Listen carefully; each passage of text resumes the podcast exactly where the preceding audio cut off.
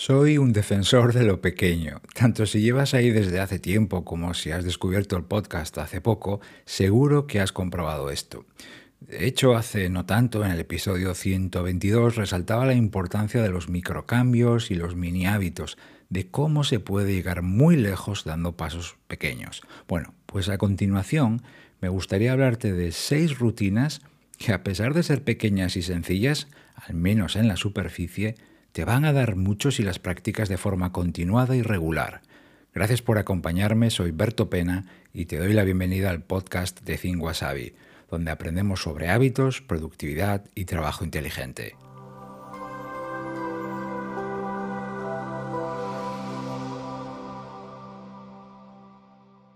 El asegurar te van a dar mucho, hasta para ponerlo en el título del episodio, pues viene por mi propia experiencia con estas rutinas, eh, pero también la mía directa, pero también la de otras personas a las que he podido ayudar en todos estos años. Estas rutinas que realmente no piden ni gran esfuerzo ni mucho tiempo, tienen luego un alto impacto porque actúan sobre algunos rincones claves de tu rendimiento, efectividad u organización y porque, atención aquí, sus efectos acumulativos se van amplificando. Ese es el poder de tu red de hábitos, una idea extraordinaria que a mí personalmente me ha cambiado la vida y hasta el punto de ponerla, y eso es una de las ideas principales de mi libro Super Hábito. Bueno, vamos con estas rutinas, vamos a verlas juntos.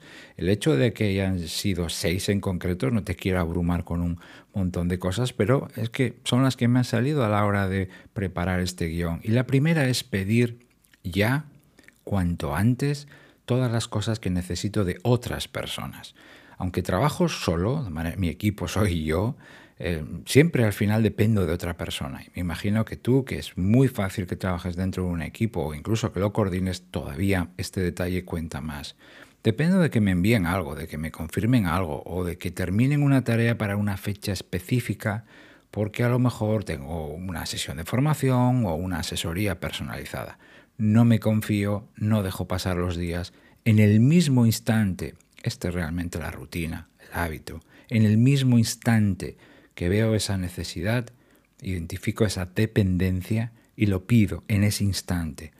Porque hace tiempo a mí la pasividad y la inacción y el exceso de confianza también, el típico, hay tiempo de sobra o ya lo pediré o eso a mí me hizo mucho daño y lo veo con otras personas también a día de hoy. Por un lado, provocan una autourgencia para ti, para mí, y por otro lado, además de rebote, sin querer, pero lo provocamos, una urgencia para la otra persona. Si lo necesitas, pídelo ya. Es de una facilidad, de una sencillez tremenda, pero que facilita tu vida y la de otras personas. Segunda rutina, hacer pausas activas de descanso entre tareas. Mi trabajo, como el tuyo, depende cada vez más de mis ideas, de mi mente, así que cada vez cuido más de ella. Ah, intento mimar eso que me hace a mí rendir y caminar a lo largo del día. Así que cada cierto tiempo, o después de una tarea que me ha pedido mucho, hago un descanso. Hasta aquí nada nuevo, lo hemos escuchado, practicado mil veces. Hay que hacer descansos entre tareas. Bueno, lo hemos eh, recibido este mensaje desde... La diferencia es que se trata de descansos activos. Este apellido significa lo siguiente. En ese descanso hago algo completamente opuesto a lo que estaba haciendo. Es decir, me alejo de una pantalla. Ponerme a mirar algo en Internet durante esa pausa, me meto en Amazon o me meto en otro web, o coger el móvil y ponerme a curiosear en ese momento, no es descansar, al menos para mí. Me levanto de mi mesa, me alejo del ordenador, hago algunos estiramientos, relajo el cuerpo y bebo un buen vaso de agua. He aprendido que la deshidratación es la enemiga de la atención. Y para estar deshidratado no hace falta irse al desierto o correr varios kilómetros sin beber agua. Nos pasa a diario mucho más de lo que creemos delante del ordenador. Ese vaso de agua, durante ese descanso activo, me ayuda a reactivar la mente. Tercera rutina, creo que sencilla, nada compleja, hacer el último procesado de mi correo antes de planificar al final del día. Casi todos pasamos en el correo más tiempo del necesario. Yo creo que la mayoría de nosotros coincidimos en eso. Para limitar ese que podemos considerarlo mal hábito, pero a la vez no perdernos todo lo que nos van enviando, muchos de nosotros hemos marcado ciertos momentos en el día donde vamos a abrir, leer y sobre todo procesar el correo. E independientemente de ese número de veces, que pueden ser cuatro por la mañana y tres por la tarde, o bien dos a lo largo del día, por citar unos ejemplos, hay un momento de revisión y procesado del correo que creo que nunca debería faltar en tu organización. Muy, muy recomendado. Poco antes del cierre, justo antes de preparar y planificar el trabajo de mañana. Por un lado, te ayuda a ver qué cosas nuevas, tareas, encargos, etcétera, te han entrado eh, a lo largo de la tarde para mañana o los próximos días con lo que eso va a favorecer, facilitar más bien el programar, preparar todas esas cosas.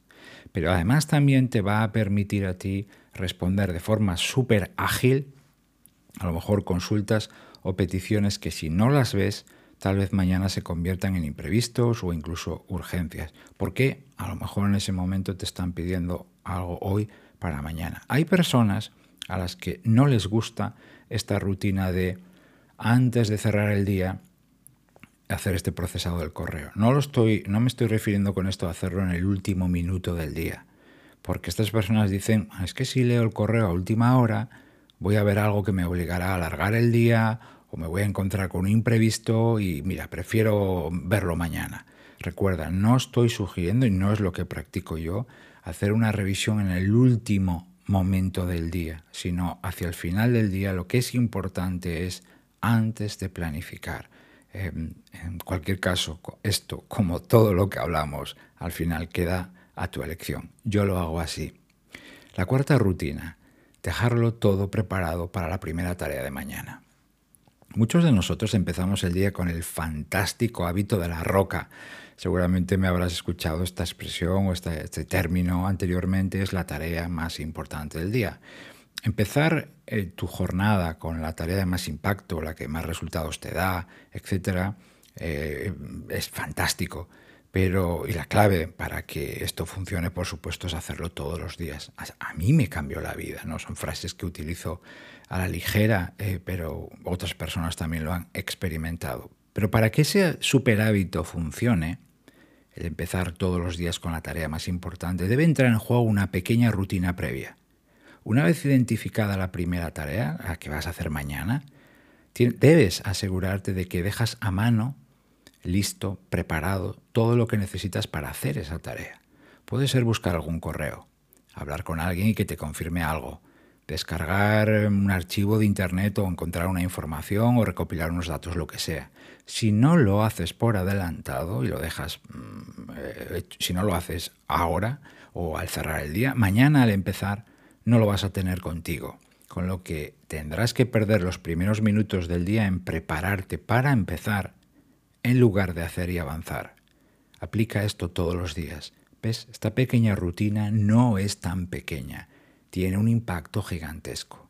La quinta, la número 5. Aclarar tareas, información o detalles que han quedado en el aire.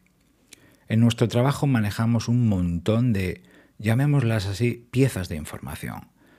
Por un lado, cambios, retoques, contraórdenes, instrucciones, nuevas indicaciones, eh, tareas, eh, pero también recordatorios, plazos, fechas. Bueno, toda esa información además nos llega por un montón de canales diferentes. Por supuesto, el correo, WhatsApp, aplicaciones de mensajería como Teams, Slack, eh, reuniones, por supuesto, de forma directa en una conversación, etc. O se me ocurren a mí también. Bueno, el problema, vamos a centrarnos sobre todo en los demás, el problema es que con las prisas con las que vamos, esa información muchas veces no llega clara y bien definida. Te hablan o te escriben, pero luego no sabes muy bien lo que te han pedido o bien tú no estabas en ese momento todo lo atento o centrada y no tenías, vamos a decirlo así, las antenas extendidas. La consecuencia, bueno, pues aquello que se habló o que te han dicho o que se comentó, pues no ha quedado claro del todo. Y en el trabajo, especialmente en el trabajo, todo tiene que ser concreto, rotundo y detallado. Lo repito, ¿eh? y ahora me dirijo a todos, pero especialmente estoy pensando en aquellos que coordináis un equipo. Nuestras órdenes e información tiene que ser concreta, rotunda y detallada. Concreta, rotunda y detallada. Quédate con estas tres. Tenemos que ser ultra concretos, si quisiéramos reducirlo a una sola palabra. Hablar tareas, información o detalles eh, que no han quedado claros. Esta rutina que transpira sentido común por todos los lados, ¿verdad? Bueno, no todo el mundo lo hace. Lo importante al final parece que es correr. Y mi sexta pequeña, espero que las estés viendo como pequeñas. Eh, a mí les llamo pequeñas, pues son, como te decía antes, grandes por todo lo que me dan, pero pequeñas por lo no suenan tan aparentes, ¿verdad? La sexta es preparar antes esa llamada o reunión, con notas, con material o lo que necesite. Hay un detalle clave que todos los profesionales de primera, los de, gran nivel, practican. Y como yo quiero ser uno de ellos, pues intento seguirles la estela. Y es ir por delante en lugar de perseguir las cosas. Y uno de los momentos o, detalles donde más se nota esto es antes de una reunión o una llamada. Las reuniones muchas veces se preparan porque reunión parece que es algo, pero las llamadas muchas veces eh, creemos que es algo menor, lo descuidamos y al final una llamada no deja de ser una reunión per se. Pero especialmente en las reuniones y llamadas importantes todavía esto cuenta más, porque cuando tú no haces esa preparación vas a estar desinformado, vas a tener menos buenas ideas, porque vas a tener que ordenarlas a medida hablas y tu aportación a esa reunión, a esa llamada, a lo que sea, cada vez va a ser más insignificante. No digo que sea eh, irrelevante porque al final tú conoces tu trabajo, tienes talento, tienes experiencia y más o menos sacas adelante tu participación en la reunión, pero se trata de ir al grano, de aportar y de sumar en esa reunión. Además, y esto sí que hay que decirlo, a veces te pueden pillar en fuera de juego y cuando estás hablando de un jefe, cuando estás hablando de un cliente, etcétera, esto no es nada nuevo. Practico siempre esta rutina de preparar sistemáticamente siempre todas mis reuniones y mis llamadas. Pues claro que no. Eh, tengo mis flaquezas, unas cuantas, y en más de una ocasión se me escapa, pero mucho menos que antes. A mí siempre me interesa el progreso, ¿no? Hago los cambios que necesite, identifico el error para que esto no se repita. Hago lo que sea porque me, recuerdo, a mí mismo que si caigo una y otra vez en estos errores que podría evitar en el fondo, eh, me, estoy preparando para fallar mañana. Yo, al igual que tú, somos lo que repetimos. Al final somos lo que son nuestros hábitos. Gracias por haberme acompañado estos minutos. Se despide de Tiberto Pena y hasta que nos volvamos a encontrar, me tienes en YouTube y también en mi web cinguasabi.com. Que tengas un resto del día extraordinario. Nos vemos y nos escuchamos muy pronto. Gracias.